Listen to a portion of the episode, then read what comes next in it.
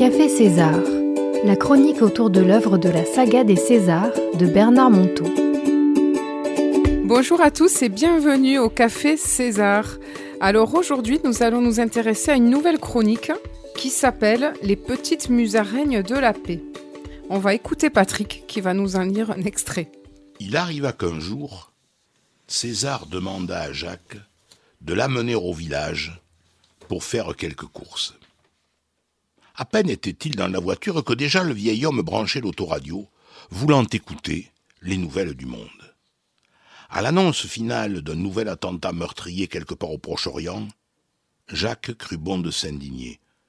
Comment est-ce possible tant de violence? Ça finira donc jamais? Mais César, ayant éteint la radio, était déjà tourné ailleurs, tout entier dans sa contemplation d'un voisin qui labourait. Alors, Jacques insista lourdement comme à son habitude quand quelque chose lui tenait à cœur. Et nous restons là sans bouger. Comment se mobiliser contre toutes ces atrocités? Il y a bien quelque chose à faire. C'est la guerre des deux cancers du ciel et de la terre, lança César comme par inadvertance en saluant au passage son voisin. Le cancer d'une foi devenue folle pour tuer au nom de Dieu, et le cancer d'une richesse devenue indigne pour être aussi arrogante au milieu de tant de misère. Jacques resta bouche bée devant une telle remise en ordre, juste le temps de rassembler ses esprits pour repartir en croisade. Et tout y passa, descendre dans la rue, la fin d'une époque, la nouvelle économie du partage durable, le manque de foi, etc., etc. César l'interrompit soudain. Allons, Jacques, si tu veux prendre parti dans ce conflit, alors Choisis le parti de ta grandeur. Transforme-toi, consacre toute ton énergie à, être la nouvelle solution, un homme de paix d'abord au-dedans. Voilà le seul acte politique que je connaisse. Il fallut plusieurs kilomètres à Jacques pour digérer l'homme de guerre qu'il découvrait au fond de lui-même. C'est vrai, il ne s'aimait pas trop, il supportait si mal ses moindres faiblesses. C'est vrai, tous ses petits travers lui faisaient tellement honte que bien souvent c'étaient les autres qui en payaient les conséquences. Peut-on être un bon militant pour la paix au dehors, tant qu'au dedans on est encore en guerre contre soi-même? Il en était là, quand à l'entrée du village, César ajouta Vois-tu, mon vieux, il y a des millions d'années, durant le règne des dinosaures, des petits animaux presque invisibles ont inventé le sang chaud pour survivre à la folie du ciel et de la terre. Et ils ont survécu, tandis que les grands et puissants dinosaures, avec leur sang-froid, ont tous disparu. Ils avaient inventé la chaleur au-dedans qui sauve du froid au-dehors. Eh bien aujourd'hui, c'est le même phénomène qui recommence, mais à un étage au-dessus. Des petites musaraignes humaines invisibles, des hommes et des femmes par-ci, par-là, décident que leur faiblesse aimée pourrait devenir une source chaude de paix. Se peut-il que ces hommes et ces femmes deviennent les nouveaux petits mammifères de l'esprit, les futurs géants de la Terre, quand les dinosaures de l'intelligence froide se seront détruits? Seuls ceux qui inventeront la paix au-dedans se sauveront de toutes les guerres au dehors. Alors Patrick, cette chronique, elle est très actuelle, n'est-ce pas? Ah oui, il y a bien les deux cancers. Le cancer du ciel et le cancer de la terre. Je crois qu'on y est en plein. Et je pense que ce que nous disions dans la chronique précédente est plus que jamais d'actualité.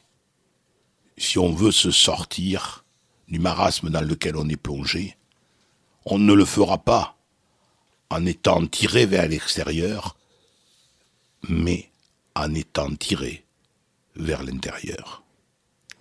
Et cela rejoint ce que tu confiais tout à l'heure dans les coulisses de la radio, quand tu expliquais euh, à nous, euh, aux autres interlocuteurs qui sont là aujourd'hui, que finalement, euh, on ne peut pas changer le monde, mais on peut se changer soi-même.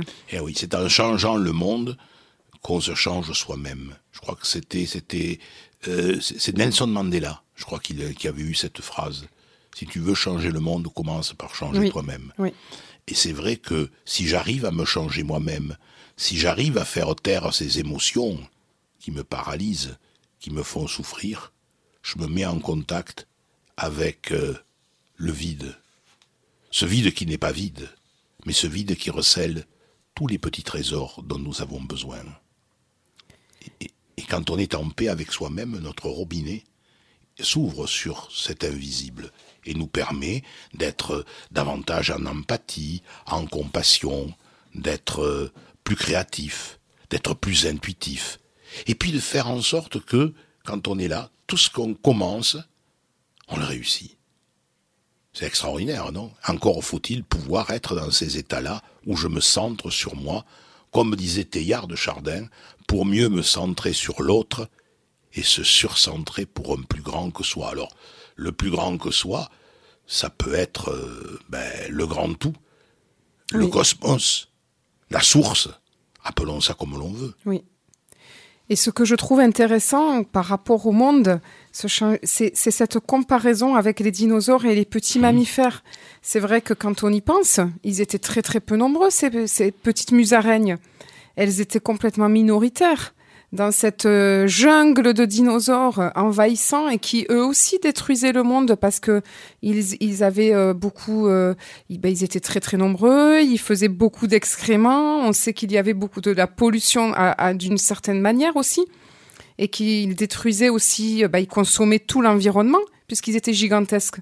Et donc il y a eu ces petites musaraignes qui vivaient sous terre, qui étaient cachées et qui au final ont permis de, de, développer tout un règne de mammifères, tout un règne euh, à Sancho qui n'existait pas. Et donc si on se dit que nous, à notre échelle, en faisant notre petite euh, cuisine, finalement c'est vrai, notre petite cuisine avec nos caprices transformés en réjouissance, avec nos petits arrêts, et simplement notre, nos tentatives de faire la paix avec nous-mêmes, nous, nous, nous, nous pourrions changer le monde. Et vous, chers auditeurs, quel message cela vous inspire? Toute cette réflexion. Nous pourrions maintenant passer à essayer de, comme d'habitude, comme j'essaye depuis la dernière fois, de vivre ce que nous venons d'écouter. Alors je vous proposerai un petit jeu. C'est un petit jeu qui m'a été inspiré ce matin en préparant l'émission. Je tombe par hasard dans, dans le livre. Il n'y a pas de hasard. Il n'y a pas de hasard. Dans le livre César l'Enchanteur, je tombe sur le jeu du divorcé. Alors c'est quoi le jeu du divorcé? Et puis, euh, alors je, l'ai découvert, hein, et au début, je dis oh, mais oui, je le sais déjà. Mais j'ai quand même joué le jeu et j'étais vraiment surprise de ce que j'ai découvert. Alors le jeu du divorcé, c'est vous prenez quelqu'un que vous aimez pas ou avec qui vous vous êtes disputé pendant le confinement. On est un peu les uns sur les autres et on est inévitablement en conflit. Sur la page de gauche, vous écrivez toutes vos accusations, tout ce que vous, tout ce que vous avez sur le cœur. On pourrait en dire euh, trois ou quatre, mais souvent, quand on est en colère, on peut remplir une page. Mais alors, vous avez le droit, lâchez-vous. Par contre, sur la page de droite, chaque accusation, vous allez vous demander Et moi, est-ce que je ne suis pas euh, aussi sûr de ne pas être comme ci ou comme ça? Je lui reproche d'être comme ça. Et moi Est-ce que je ne suis pas aussi quelqu'un de, par exemple, euh, désordonné? Ou est-ce que je ne suis pas trop euh, rigide sur, euh, sur ma façon de, vouloir ranger les choses? Je me sens pas respectée à cet endroit-là, mais moi, est-ce que je le respecte tout le temps? Et si on joue vraiment à ce petit jeu-là, on est vraiment surpris du résultat. Et tout d'un coup, euh, la, la guerre qu'on avait commencée, elle dégonfle. Alors, pour pas prendre quelque chose de trop personnel, on est à l'antenne.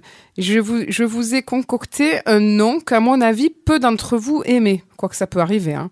Si je vous dis Donald Trump, dites-moi trois mots ou trois accusations, trois choses qui vous viennent sur cet homme.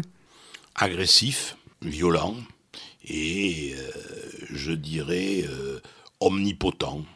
Emma Si tu as envie de... Agressif, oui. Euh, sexiste. Faux. Je trouve qu'il est faux. Et toi, Ophélie? Fou. Homophobe. Et fou.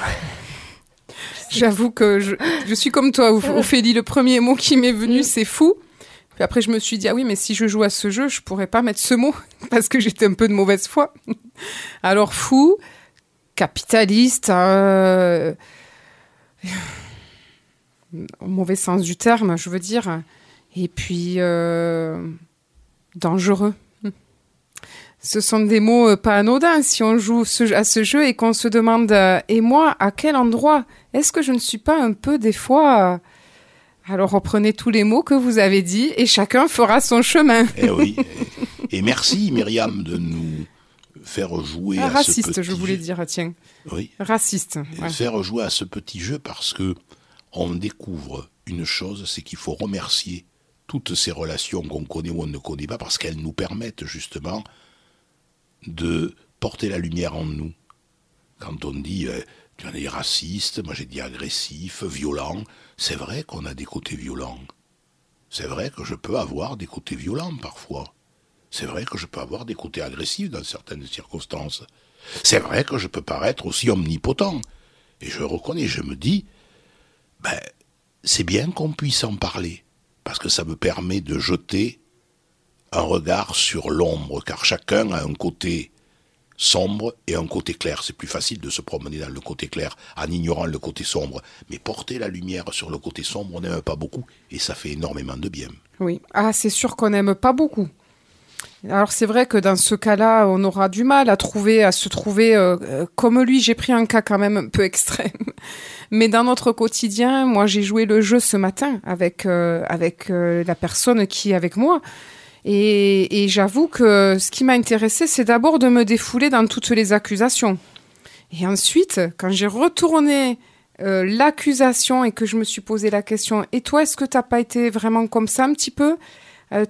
Est-ce que tu es sûr que tu es pas aussi un petit peu comme ça? Et alors là, j'étais soufflée parce qu'effectivement, je, je ne voulais pas le voir. Voilà, c'était le petit jeu du jour que j'appelle le jeu du divorcé. Je vous invite à essayer d'y jouer. Vous verrez, c'est plus facile de le dire que de vraiment y jouer. Quand vous aurez joué, vous serez étonné. Il n'y a pas que le jeu, Myriam, c'est plus qu'un jeu. Alors c'est vrai qu'on peut se défouler sur quelqu'un.